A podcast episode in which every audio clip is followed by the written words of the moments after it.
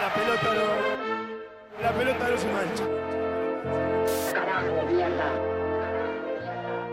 se van a re- remontar a la estratosfera. Arrepentirse de lo que dijo. No, no me voy a arrepentir. Usted se tiene que arrepentir porque yo no hice nada de eso. Ay, si querés llorar, llorar, papi, mami, por favor, no.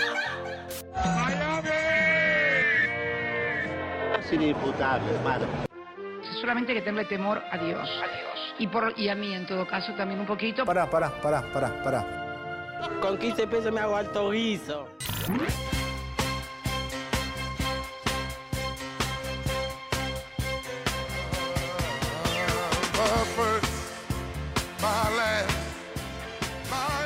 Bienvenidos, bienvenidas a una nueva edición de Maga, de este encuentro semanal en donde tenemos una única prioridad, hacer a la Argentina grande otra vez. Junto a ustedes, junto a básicamente lo que sea que se les cante hablar, tenemos una dinámica, como habrán notado, bastante abierta, a veces es más difusa, a veces es más cohesiva, y hoy en particular eh, fue bastante específica y debo decir yo en general hago un eh, rápido sondeo estadístico de sus mensajes, advierto los principales nodos de interés en las temáticas que quieren hablar y hoy había una preeminencia de una por sobre toda la demás que es la fílmica, ya sea en términos de cine en general, ya sea con algunas piezas en particular, ya sea con esto del, del Snyder Cut que que ya vamos a estar hablando de eso en detalle, o ya sea con algo que un contribuyente aportó con gran claridad metafísica, que fue cuáles son las cinco películas claves a la hora de ligar el cine con la mística, ¿no? Si uno quisiese formarse en mística, si uno quisiese explorar los anales telúricos de lo que son nuestras fuerzas filosóficas y espirituales, ¿qué debería haber? Una pregunta de todos los días, ¿no? Uno va por la calle y dice, ¿qué, cine metafísico? ¿En dónde puedo formarme, digamos? Es mucho menos raro de lo que uno cree, pero vamos a estar debatiendo de eso y eh, atiéndanme a la palabra debatiendo, porque como siempre yo quiero que esto sea un encuentro, ¿sí? Ustedes ya saben, yo considero este el, el primer cordón del delirio. Yo considero este el en donde la gente ya está curada de espanto, digamos. El que está escuchando esto, ya lo he dicho de cientos de maneras, pero el que está escuchando a una persona hablando sola por radio durante una hora, eh, ya, a ver, seamos honestos, o tienen la vara muy baja, que es una de las posibilidades que estén del otro lado, o verdaderamente están comprometidos. O sea, son las dos. Ninguna es negativa. Entonces yo quiero escuchar sus aportes. Quiero escuchar. Es casi. Es un especial cinematográfico el de hoy. ¿Y por qué no? ¿Por qué no? Maga puede ser. Maga. Maga será lo que deba ser. Es la consigna sanmartiniana que tenemos. Eso nos ordena. Eso ordena a Flor. A Flor Trevino, nuestra productora, ahí en cabina. Eso ordena también a nuestro querido Jorge Escobar, reincidente, ya fijo, ya Jorge no vas a escapar de este ciclo.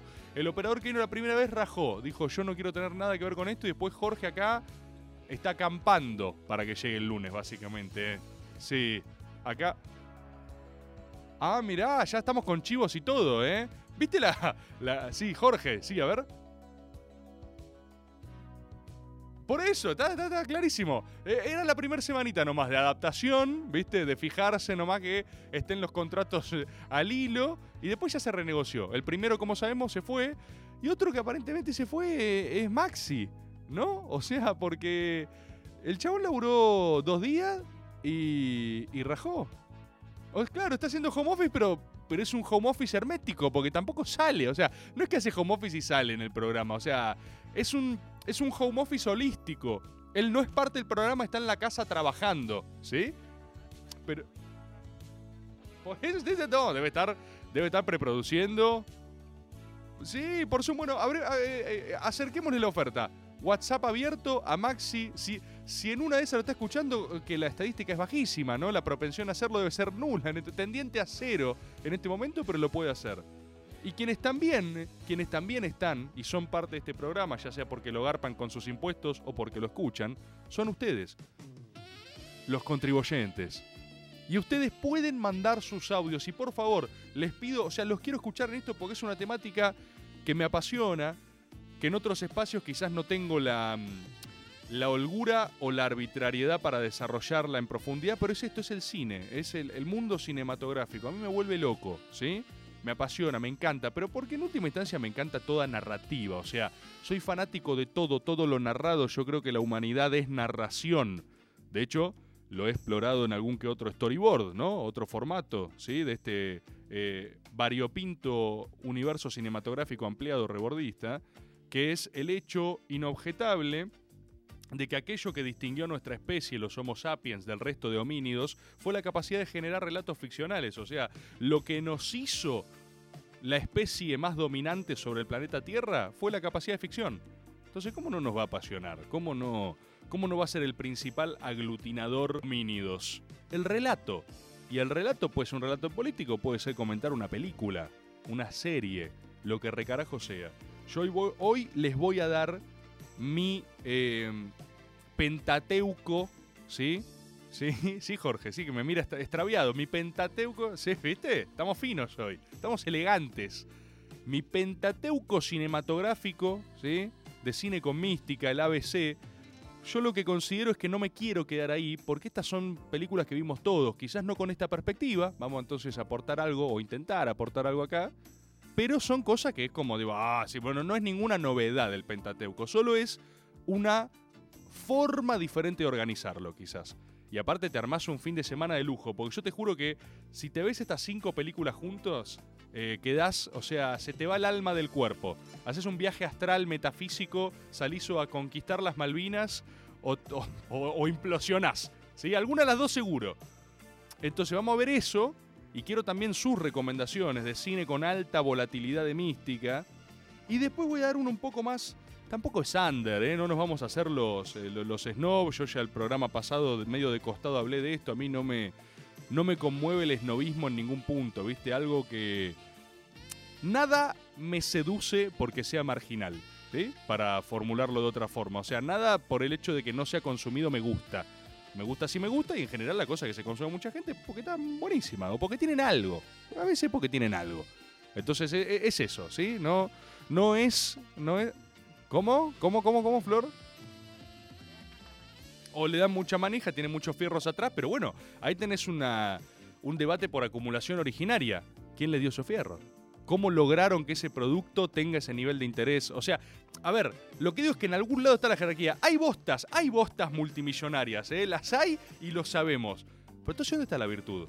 ¿Dónde, o sea, en, el amplio consumo que arrastran, en la evocación con algunas sensibilidades universales que evidentemente conectan y van 4 billones de chinitos a verla, por ejemplo, ¿entendés? Y te la explica en taquilla.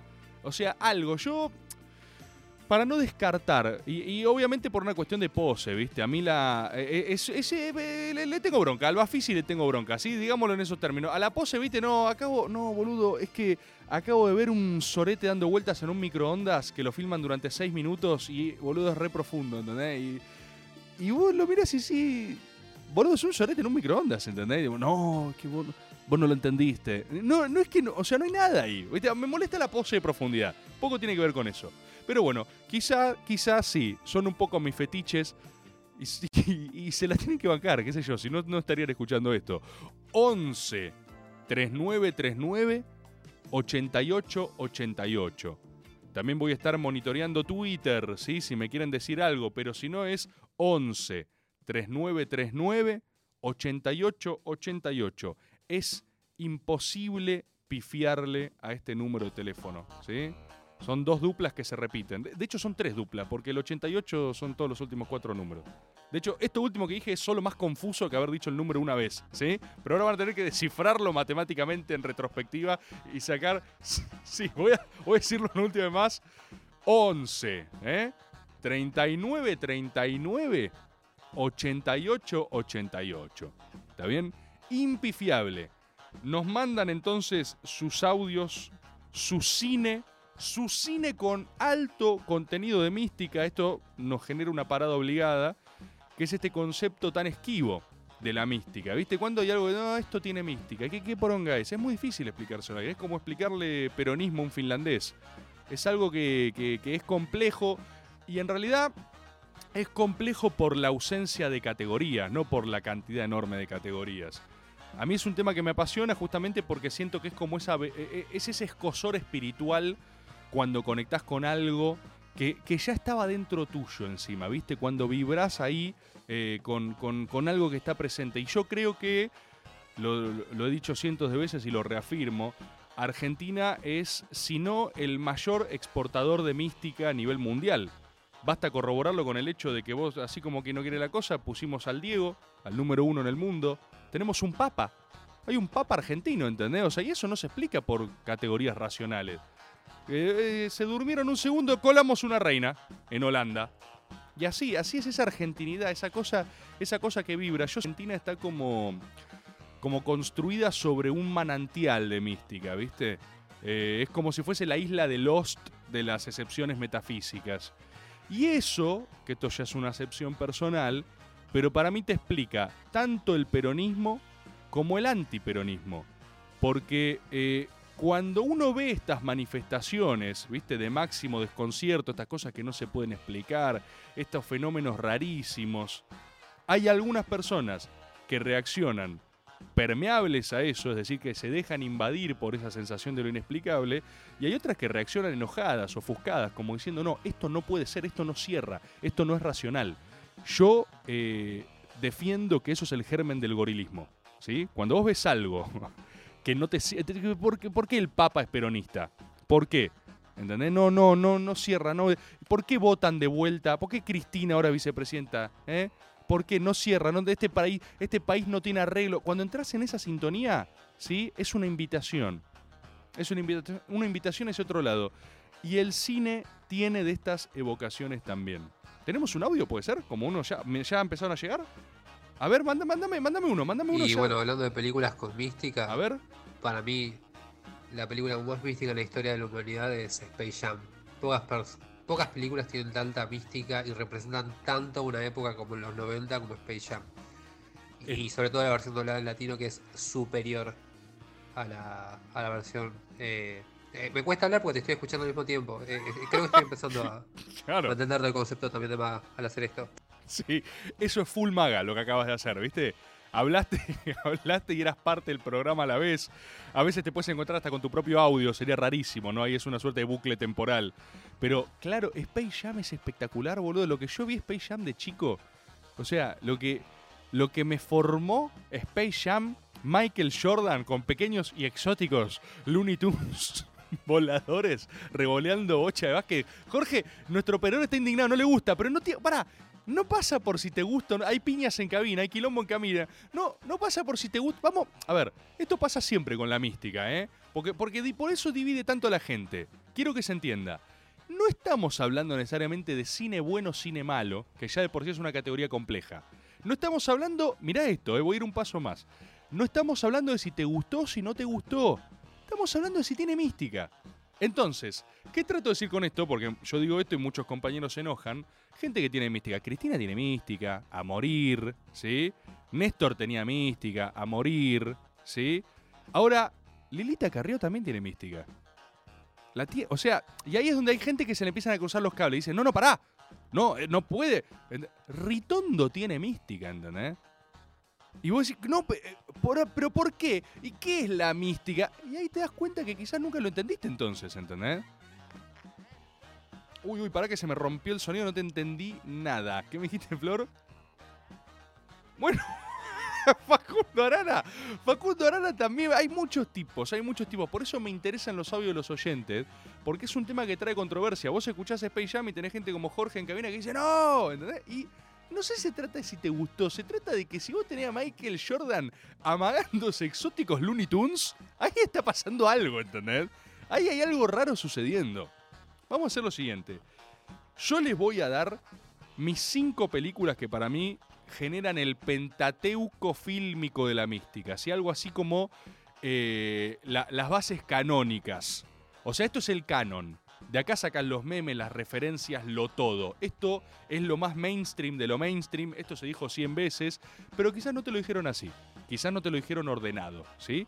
Voy a nombrarlas. Nos vamos a ir un tema. Estuvimos recién haciendo la selección musical.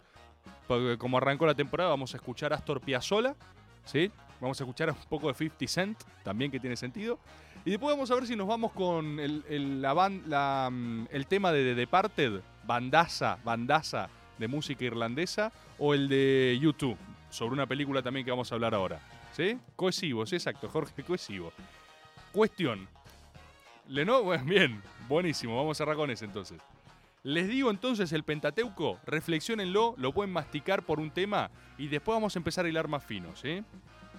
Pero ¿de qué se compone la base canónica, la que te la ves todas un fin de semana y te explota la cabeza? De estas cinco películas.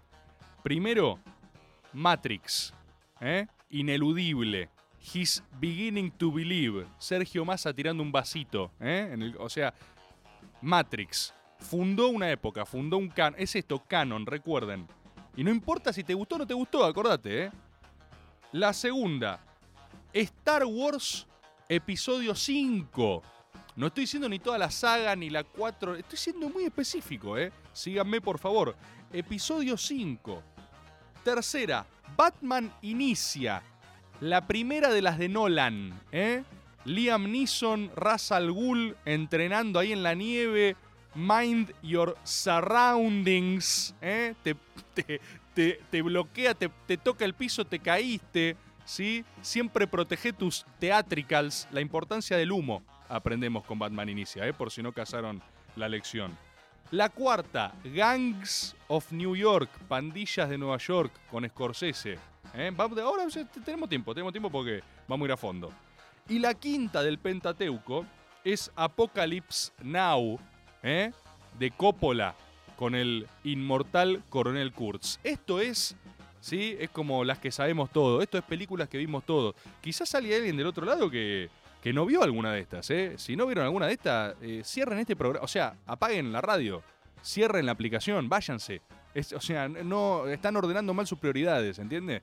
Pero si ya las vieron, si están para charlar un rato de esto, vamos a volver ahora de un tema y vamos a seguir. Y espero por favor sus audios porque quiero completar, completar este glosario con ustedes.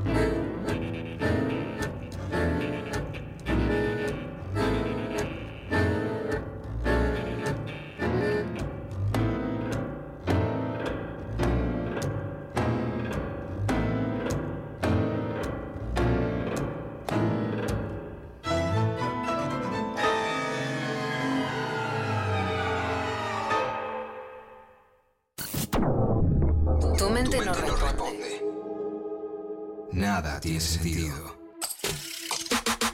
Algo se activa. Te llena de interrogantes.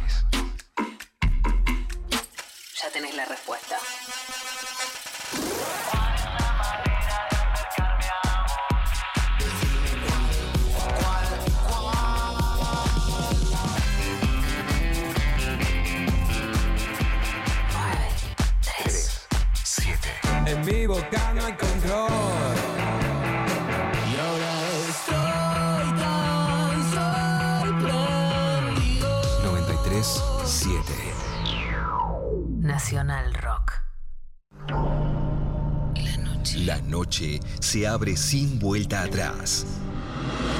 La frontera. Cruzando los límites marcados en mapas que ni existen. Frontera. Martes a sábados de 0 a 2 con Coco Frontera. Por 937 Nacional Rock. Hace la tuya. 937. Mandanos tu WhatsApp 11 39 39 88 88. Estás escuchando Maga por Nacional Rock.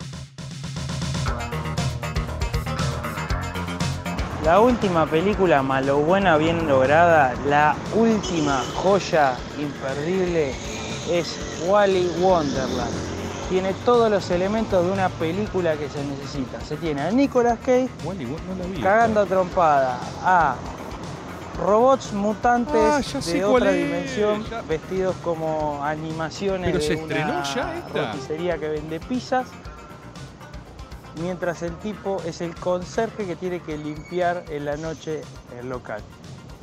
La frutillita del postre no habla ni una vez Nicolas Cage, transmite sus emociones a través de su esencia y mística totalmente y puramente física. Wally Wonderland. Lo mejor de lo peor. De lo peor de lo mejor. Loco, por favor, excelente audio primero. Acá el contribuyente eh, utilizó un concepto anterior en nuestra mitología, que es el cinema, el cinema lo bueno, ¿viste? Esa cosa que vibra muy cerca de los dos polos, de ser una garcha y de ser espectacular, y como que se muerde la cola con el consumo irónico y no se entiende ya quién sos al final, ¿viste? Quedás deshecho después de ver esas películas. Eh, y bueno, medio que Nicolas Cage es el emblema de eso, ¿vieron? Hay un, hay un excepcional capítulo de Community, que es una serie... Me hablaron tan mal de las últimas temporadas de Community y son excepcionales. O sea, la gente dijo que se pincha. Es buenísima Community. Pero bueno, es, es Dan Harmon en su máxima expresión. Eh, y hace una serie que es toda de metahumor, ¿viste? Es todo, todo significa en realidad, o sea, todo es canon, todo es una, o sea, una parodia de una película que hizo una vez tal cosa. Entonces es, a veces es medio laberíntica, pero es espectacular, es muy inteligente también. No, no, esto lo quiero aclarar, ¿viste? No por, no por ser inteligente un chiste es bueno. Hay veces que hay cosas intrincadísimas y onda. eh, un despliegue intelectual no da risa. Eh, ni tampoco que algo sea muy complejo lo hace una buena película, como le pasa a nuestro querido amigo Christopher Nolan con sus últimos intentos, onda Tenet, que es inexplicable. Me acuerdo de hecho que eso lo parodió muy bien South Park en un capítulo que cuando hacen la parodia de Inception, permanentemente están explicando la película y los personajes dicen, loco, o sea, que la idea sea muy, muy compleja no la hace buena. hay uno solo que es como el díscolo que todo el tiempo está señalando esto. Solo es difícil de entender, pero no es una buena idea, digamos. Bueno, TNT es eso al palo. Yendo más para atrás, lo que trato de decir es que Community no se pasa rebuscada. Es inteligente y graciosísima. Y hay un capítulo que se lo dedican a Nicolas Cage, que es tratar de entender si Nicolas Cage es un buen o mal actor. Y no se puede. O sea, tiene peliculones de drama como lo de las magnolias, no sé qué carajo, y después tiene otras donde el chabón en Mandy está solo cubierto en sangre y gritando al cielo, ¿entendés? Y vos decís, ¿qué le pasa? A veces está completamente sobreactuada sus interpretaciones, otra es sutil. Acá esta que dice el contribuyente, eh, yo la, la tengo fichadísima, no te había junado al principio cuál hablabas, pero Wally Wonderland, yo vi el tráiler y dije, necesito ver esto ya. Entonces, no, por favor, eh, no sé, escríbanme a Twitter si ya, se, estrenó, porque, no sé, yo también me voy de este programa, ¿entendés? yo también me paro y me voy a verla, porque quería, quería verla como loco, no sabía que ya se estrenó, ¿eh? Yo como les recuerdo, por si están recién enganchando, que estamos armando un glosario de cine y mística, ¿sí? Ya dimos el Pentateuco elemental. El Pentateuco, que es el canon, es Matrix, Batman Inicia, Pandilla de Nueva York, Star Wars Episodio 5 y Apocalypse Now. Respectivamente, cada una te construye un universo y te presenta una narrativa. Matrix es el pensamiento abstracto en su máxima expresión, la idea de que nada de lo que estamos viviendo sea real. Es una locura, ¿sí? Pero ya, o sea, obviamente no es una novedad. Batman inicia el poder del humo, como hablábamos antes. Los theatricals. Eh, Pandilla de Nueva York tiene esa cosa interesantísima que también la retoman los espartanos de 300, de glorificar al enemigo.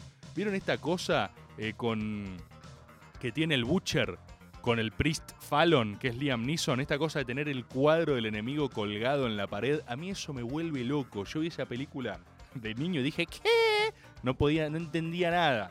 Además el tipo se saca el ojo porque es el ojo con el que no se atrevió a mirar a Fallon cuando lo cagó a palo. ¿no? Todo, todo gente mal de la cabeza. Star Wars Episodio 5, uno dirá por qué el 5, por qué no toda la saga, por qué lo que sea. Bueno, porque es el que entrenan a Luke. Son esas fabulosas escenas de Yoda entrenando a Luke que constituyen la génesis de la película. Además de, por supuesto, I Am Your Father, ¿no?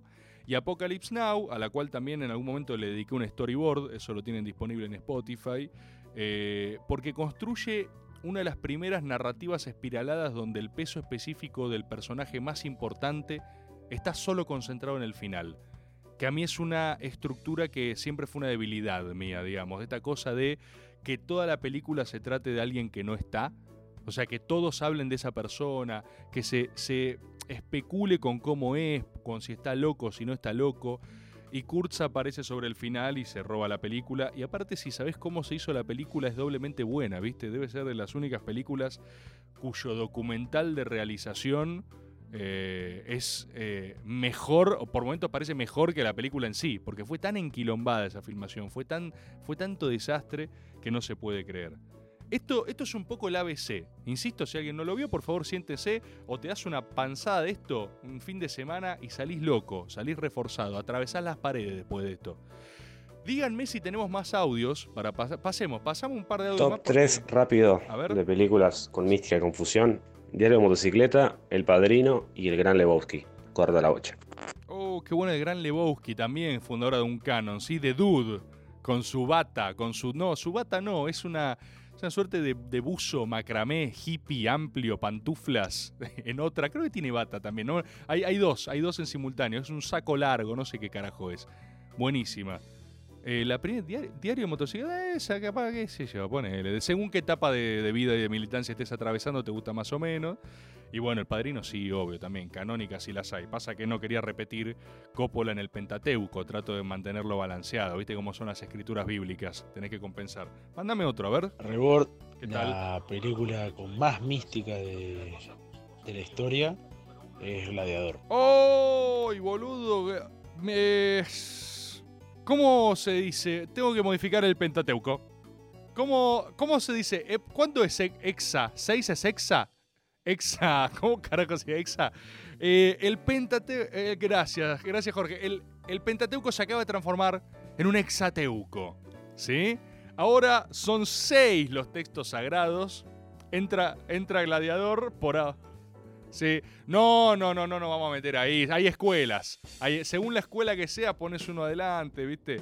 Pero él, qué emocionante, o sea, ser testigo de esto en vivo, ¿eh?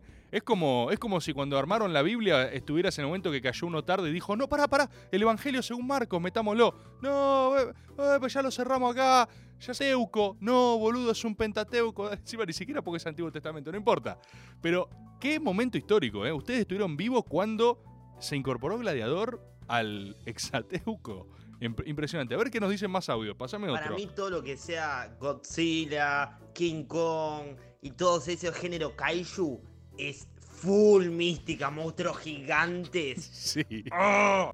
Sí, te genera eso. Te genera un gruñido gutural sobre el final. Porque ni siquiera lo pensás. Para mí, eh, ah, la, la Godzilla Rey de los Monstruos es espectacular. He hablado tanto de esa película. Ahora solo quiero ver Godzilla vs. King Kong y que se caigan a piñas. Me encanta. Es verdad que el género kaiju tiene algo. Para los neófitos eso significa eh, monstruo gigante japonés, básicamente. Los ponja les gusta hacer cosas grandes que rompan ciudades y armaron de eso un género. Eh, y efectivamente, ponele, yo creo que una de las mejores expresiones de esas es eh, Pacific Rim. La 1, que es Guillermo del Toro, si no me equivoco, que también es un friki que le gustan, se copa con géneros y hace, te saca película de terror y después te saca dos chabones en monstruobots gigantes peleando contra dinosaurios, ¿viste? Guillermo el Toro. Esa, que, si no me equivoco, es la película favorita del amigo Matsorama, a quien también le mandamos un enorme saludo y estadísticamente tampoco nos está escuchando en este momento. Hagamos, hagamos esto una prueba. Gente que nos está escuchando en este momento y a ver si salta la ficha. Mándame, a ver si tenemos uno más, mándamelo que lo quiero escuchar. Más allá de lo impresentable que son algunos de sus actores, creo que a nivel nacional, Esperando la carroza, tiene mística. Por supuesto, por supuesto que tiene mística, emblema nacional. De vuelta, ¿eh? De vuelta. Incluso más allá de consideraciones, ¿eh? Más allá de tu consideración personal. Epta. sí, vamos por el Heptateuco. Se incorpora esperando la carroza como emblema nacional. Y aparte, insisto con esto: canon. No muchas cosas son capaces de generar canon narrativo. Eres mi colchón, ¿sí? No tantas. Me hago- perdón, me hago el autorremate. Es una cosa medio psicótica, ¿viste? Pero si, si pudiese dividir mis personalidades, habría uno de mis shows haciendo el programa y otro tirando remates. Hasta que esa tecnología esté desarrollada, haré yo las dos funciones. Recuerden, 11 39 39 88 88. Estamos componiendo algo así como el glosario cinéfilo de mística nacional, internacional, intergaláctica, todo. Vale absolutamente todo. Yo lo que quería, y ahora sí, para empezar a dejarles algo un poco más masticado. ¿eh? Quiero advertir sobre esto, voy a hablar de películas que ni a palo son under, o sea, no se trata de eso, pero hay que decir que son un poco menos vistas que Star Wars Episodio 5, ¿sí? que The Empire Strikes Back. O sea, existe la posibilidad de que esto que te diga ahora vos no lo hayas visto. Y acá dividir eh, tipos de credos. Están eh, los fanáticos o los templarios de los spoilers, que yo no quiero saber nada antes de ver algo. Y está el, el libertarianismo cínico, escuela en la cual me inscribo, que no terminamos de creer del todo en los spoilers, o sea, porque, eh, qué sé yo, es una discusión más amplia, ¿no? Pero hay, hay una mezcla entre que nos chupa un huevo, y hablo en plural porque somos varios, o sea, no nos importa, no hay, no le conferimos al remate o a la sorpresa esa cualidad o esa incidencia en la narración, medio que si el relato está bien armado, los disfrutes pasan por otro lado. Eh, y aparte como si toda historia no fuese alguna vez contada en algún término, ¿viste? O sea, vos podés disfrutar mucho una narración, ¿qué, qué sé yo? Bueno, pero no me voy a meter en cómo cada uno disfruta sus cosas. Lo que trato de decir es que si por algún motivo yo estoy hablando de algo y vos no querés saber de qué se trata, y apaga de vuelta, ¿viste? Va a ser complejo, porque no sé dónde carajo te vas a por meter. Eh, asumo que hablar de Matrix es inespoileable, porque ya ahí ya, olvídate, no sé, vivís en una isla, no sé qué es lo que te pasa, no sé cuál es tu problema, pero quizás en estas eh, alguno se ponga un poco más sensible. Acá también hay escuelas, hay grandes géneros y obviamente estoy hablando de eh, mis debilidades. Pero voy a hablar de... Voy, a contar tres películas. Tres y me gustaría después escucharlas de ustedes o seguir con los audios que me dicen que están llegando. Tengo un exponente de género acción, que es un género fabuloso en sí mismo para, para nada. eh, como todo, tiene sus reglas. Estando bien hecho es espectacular. Y sobre todo un subgénero de esto que es el género películas asiáticas de acción, que a mí me vuelven loco. ¿Sí? Vamos a ir por un híbrido. Hay una que yo no sé si la tienen vista.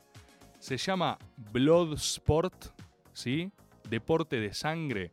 No sé si acá no la tradujeron contacto sangriento. No me acuerdo ya cuántas traducciones tuvo. Es Jean-Claude Van Damme, ¿eh? en su punto de máximo refinamiento estético y moral. Ojo que no estoy hablando de Kickboxer, ¿eh? que es muy parecida. De hecho, es idéntica. ¿Está bien? Es en realidad la, en realidad la misma película. Van Damme filma Kickboxer, no sé cuál vino primero, pero Van Damme filma Kickboxer donde le dejan casi que cuadripléjico a un hermano y después se venga en un torneo clandestino de artes marciales y después filma, o antes, no sé, Bloodsport, donde le dejan casi cuadripléjico a un amigo. ¿Eh? Sutil diferencia. En una es un hermano y relación filial, en la otra es un amigo, ¿sí? De sangre, a full, pero es un amigo el que tiene que vengar. ¿Por qué elijo Bloodsport? Porque es kickboxer mejor, ¿sí? es donde está esa pelea final con ese chino gigante. O sea, estadísticamente es posible ver un chino tan grande. Pero se matan y, Van Damme tiene ese momento epifánico final donde el chabón lo ciega con unas sales y el tipo no puede ver. Y entonces yo tiene un grito onírico donde conecta con el más allá y le pega igual ciego, ¿viste? O sea, en un estado de elevación cósmica que si lo estás viendo saltás de la silla y rompes. O sea, tirás la tele por la ventana, ¿entendés? O sea, lo único que puedes hacer para estar a la altura de ver eso es destruir tu televisor. Es fabulosa esa película. Van Damme conecta con el famoso Filgerspunnenfrag, ¿sí? que es este momento espiritual, lo decía von Clausewitz en su manual militar. Este momento donde todo el campo de batalla. No, no, yo creo. Uf, yo creo que Van Damme, porque Van Damme eh, nunca tuvo después un papelón para compensar, ¿viste? Papelón en el buen sentido, digo. Nicolas Cage es un híbrido, son todos los roles a la vez. Van Damme siempre es limitado. Van es más como. mm, como Keanu Reeves. Que es incómodo de ver. Es incómodo, es un capo, ¿no? Pero yo también lo amo a Keanu Reeves, pero es incómodo de ver, ¿viste? Hablando, hablando de sagas de acción, por favor, oh Dios, tengo ganas de volver a ver. Contacto sangriento, deporte sangriento, no sé cómo carajo la tradujeron. Peliculón, peliculón. El tipo gana una pelea ciego, no sé, es, es fabuloso. Ya dijimos Keanu Reeves, todo lo que es John Wick es fabulosa. La primera para mí igual la mejor, la tercera podría haber metido algunos elementos que se ahorró, pero bueno, qué sé yo. Y otra, sí, otra, que ya subgénero asiático, en esta misma rama, en, este, en esta rama que abrimos, toda la saga de Ip Man. Ip Man en la vida real fue el maestro de Bruce Lee, ¿sí? En una rama muy específica del Kung Fu, digamos. Pero bueno, después empezaron a armar un género cinematográfico aparte. Hay Ip Man, versión más yankee, todas son asiáticas igual. Pero hay una más como deep asiático y otra un poquito más norteamericanizada. De hecho, hay una de las Ip Man que es fabulosa, donde directamente Ip Man, Mike Tyson, ¿entendés? Eso, eso obviamente nunca pasó. Es como que las primeras son más ajustadas al relato histórico y en las últimas los chabones ya están en un frenesí de locura, donde tiene un duelo versus Mike Tyson fabuloso. Esta es una primera rama, esta, me encanta esta película. La otra, o sea, hablamos de acción. La otra pata que quiero hablar es comedia, porque comedia tiene muchas. Yo soy fanático de... mm, Me encanta Will Ferrell, me encanta, me encanta todo lo que hace, me encanta todo en lo que participe. Em, Will Ferrell es de esas personas, ubican que a veces el hecho cómico no está en los remates, no está en el chiste. A veces hay un aura cómica. Will Ferrell está en escena y yo me empiezo a reír. Y para mí eso es algo fabuloso. Y hay una película que hacen de acción con Mark Wahlberg, calculo que la habrán visto. Yo insisto, nada de esto es under. Es The Other Guys. Los otros tipos, ¿sí? Lo- lo- lo- actores de reparto, de vuelta. A veces la traducción es, viste, tenés la gallega que anda, anda a sacarla. ¿Sí? ¿Qué me decías? ¿Cómo? ¿Tanda? Dale, dale, vamos a tanda, no me importa nada. A la vuelta de esta tanda, y pegame un tema si querés, pegame el de 50 Cent. Hagamos tanda tema. A la vuelta de este tema hablamos de The Other Guys y les comento la tercera película que les recomiendo si es que no la vieron para completar este arco, pero seguimos con sus audios, vamos. En esta cuarentena, te quedaste en casa y cocinaste con rock. Durazno sangrando. Para hacer sangrar un durazno, primero déjalo caer del árbol y no lo ayudes. Luego encadenalo al ánima y soltalo en el pleamar de águilas para que se encuentre con un pescado rabioso. Y si nada de todo eso funciona, simplemente déjalo solo, viviendo sin tu amor. Dicen que en este valle los duraznos son de los duendes. Eso sí, nunca, pero nunca lo hagas llorar. Cuídalo. Durazno partido ya sangrando está bajo En medio de cualquier pandemia, el rock tiene sus recetas. Cuídate para cuidar. 937 Nacional Rock. Termina el día lejos de casa. Estamos en la luna. Un viaje por la música y la imaginación. Estamos en la luna. De lunes a jueves, de 21 a 0. Con Frankie Lando, Grisel D'Angelo y Agustín Camisa. Estamos en la luna por 937 Nacional Rock. Hace la tuya. 937. Seguinos en Facebook, Nacional Rock 937.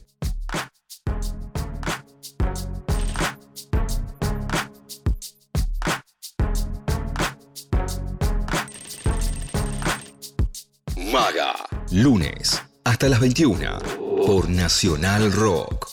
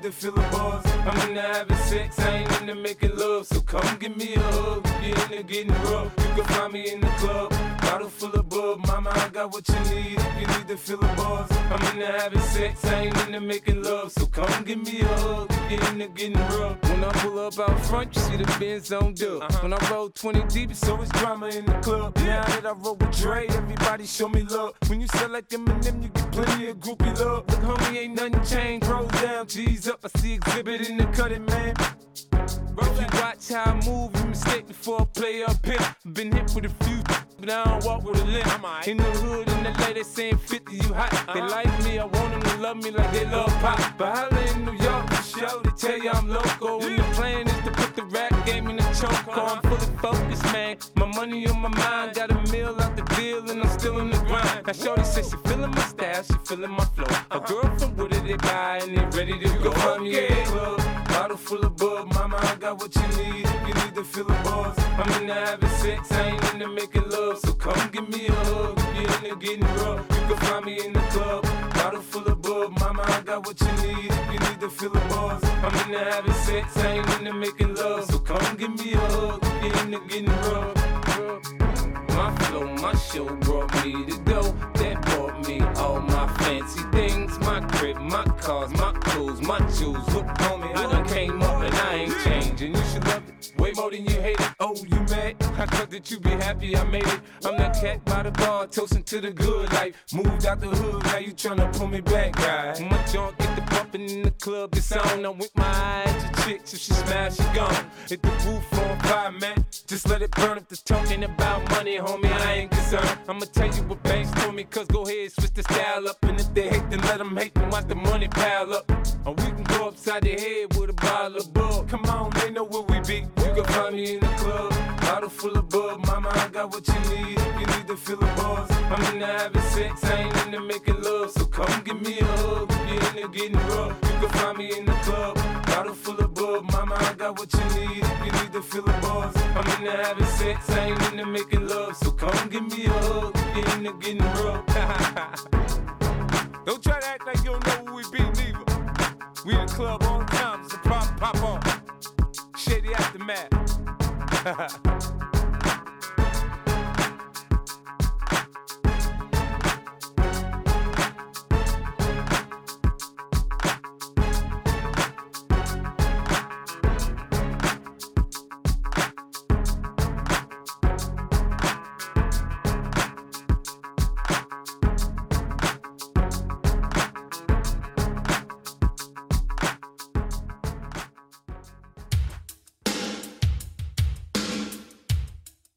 Rebor, Maga.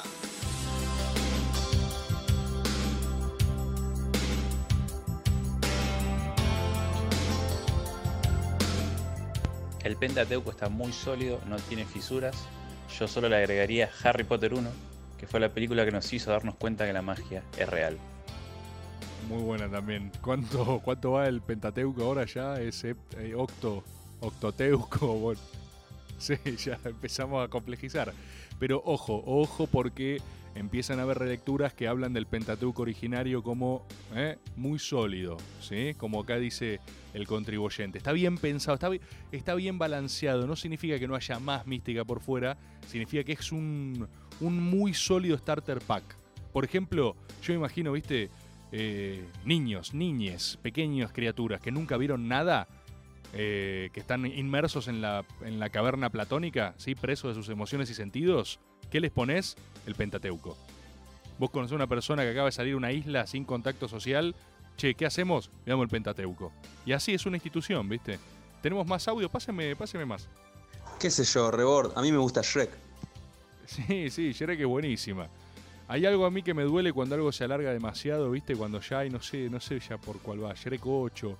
Yo llegué a, ver una que con dolor lo digo, no sé ni cuál fue, pero la vi y dije, esto es una cagada, ¿viste? Y ahí ya no, ahí ya no me gusta. Eh, Karate Kid, la 1, tiene mística, indiscutiblemente. Indiscutiblemente, indiscutible. Bueno, yo con esto que les estaba diciendo, con la de Will Ferrell en The Other Guys, aparte que es un peliculón que me hace estallar en todos sus niveles, hay un chiste en The Other Guys que para mí es casi, no sé, es el, el mejor chiste del cine. Ese, ese momento donde paró, o sea, parodian a todo el género de acción junto y La Roca y Samuel L. Jackson en una persecución policial están, quedan arriba como de una terraza y los delincuentes se van como en una, en una polea, ¿viste? Y los dos como que están arriba de un edificio de, de 12 pisos, qué sé yo. O sea, y miran para abajo, se miran entre ellos como en un momento así bien cargado de acción y dicen, apuntamos a los arbustos, ¿no? sí, es lo que está... Y, simplemente saltan. Que es una escena que nunca se explica, no hay que explicar nada, pero es perfecta. Es algo que yo la primera vez que la vi casi me muero. Y la recuerdo y me río. Y para mí es un emblema de la incoherencia metafísica en el cine de acción y es perfecta. Esa escena no hay que explicar nada. Es perfecta así como está. Así que esa también les recomiendo. Recuerden Bloodsport, The Other Guys. Y ahora quiero hablar de una que se llama Man from Earth. ¿Sí? Hombre de la Tierra. Esta, eh, insisto con esta advertencia, los spoilers la voy a contar toda, pero porque yo lo que disfruto en el cine muchas veces no es que me lo cuente, que no me lo cuente, sino puedes verla, ver ese desarrollo. Respeto si no es su fórmula, pero bueno, eh, simplemente váyanse, déjennos a los que sí queremos hablar disfrutar. Man from Earth es una de esas películas que se hace con nada, ¿vieron? O sea, se hace con, por empezar con dos pesos con 50 y a una habitación. Es como esas que es una, es una conversación, de hecho. Es como esta Before Sunset y todas esas. Bueno, es muy teatral en ese sentido porque no requiere más recursos que una conversación.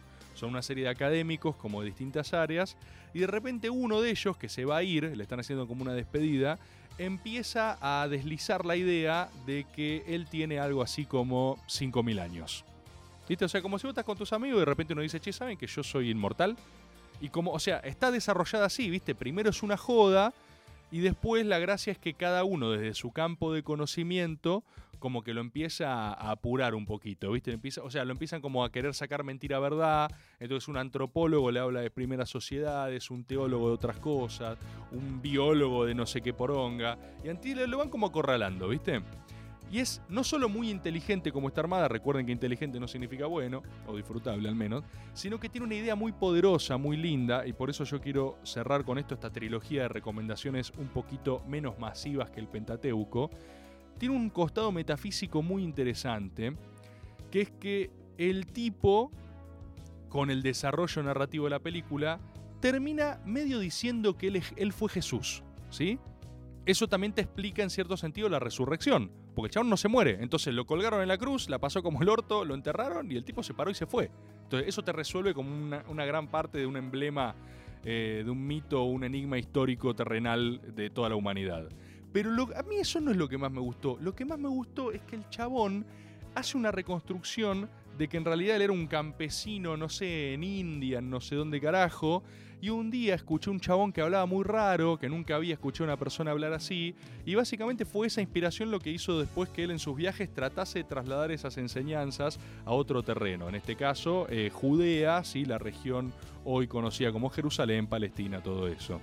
Esta persona que la había flayado era nada más y nada menos que el Buda. Entonces hay algo ahí muy lindo, para mí muy poderoso, que es la idea de que, de que sea siempre el mismo mensaje, ¿viste? O sea, como que evidentemente no era él, no es que él también era Buda, también sería una idea interesante, que fuese siempre la misma persona, ¿no? En distintos lugares. Pero que él conoció un chabón que lo flayó, que deliraba, que era el Buda en India predicando, el tipo dice, guacho, qué bueno, qué, qué piola esto, está re, mm, qué flash, ¿viste? Básicamente cuenta que se va después a. em, eh, O sea, merodea después hacia Judea y lo, lo cagan matando por eso, ¿no? O sea, pero por el mismo mensaje. A mí me resultó como muy tierna la idea de que él diga, yo solo estaba contando lo que, lo que me dijo este otro chabón que me hizo flashear. Y esa suerte de continuidad histórica, mítica, entre las religiones que también te hermana todas las otras de raíz más abrámica, porque el Buda es la única que te queda por fuera y que después tiene más influencia en China, después con, el, con Confucio y con qué sé yo, ¿viste? Pero esto te ata a las dos. Las otras ya están atadas. El cristianismo, o sea, judaísmo, cristianismo y Mahoma ya están atadas. O sea, no hay, no hay mucha vuelta que darle, son de raíz abrámica. Pero bueno, esto me, me pareció increíble. Es Man from Earth. Aparte de esas fórmulas bien simples como, como K-Pax, ¿viste? La de Kevin Spacey, que en realidad no es más que la, la adaptación de Hombre mirando al sudeste, que es nuestra, que es argentina. Pero es la idea de que una persona, sin pruebas, afirme una cosa, afirme una tesis, y que no se la puedan contradecir. De hecho, y también sigo en mi lógica de spoiler, lo único que no me gusta de Man from Earth es que siento que sobre el final hicieron una de más. La película era perfecta, o sea, la película era perfecta para quedar ahí flotando sin corroboración empírica, ¿viste? Como que simplemente sucede esa conversación, parezca súper interesante, que el resto siga creyendo que fue un chiste, otros que no, lo que sea y se vaya. Pero bueno, ahí viste, qué sé yo, habrá aparecido un guionista que dijo, che, ¿no les parece que es muy ambigua? ¿Por qué no? Y la quiso rematar sobre el final. A mí no me gustó un carajo, pero bueno, eso no anula lo interesante de cómo está desarrollado ese esquema. Eh, esas son las tres, o sea, tienen Pentateuco y tres más, como para explorar, donde en estas tres me juego que quizás, quizás en el mejor de los casos alguna no la vieron. Los quiero escuchar ahora en el... Mirá, ya no llegué para nada más. O sea, todo el resto de lo que, de lo que me mandaron no, no lo voy a poder desarrollar. Queda para el maga que viene. Pero por lo pronto, escuchemos algún... A ver, eh, ¿tenemos algún audio? Pásame uno más así... Así... Rebor, Eso. no sé cómo puedes concebir el concepto de películas con mística y no poner a Rocky en tu top.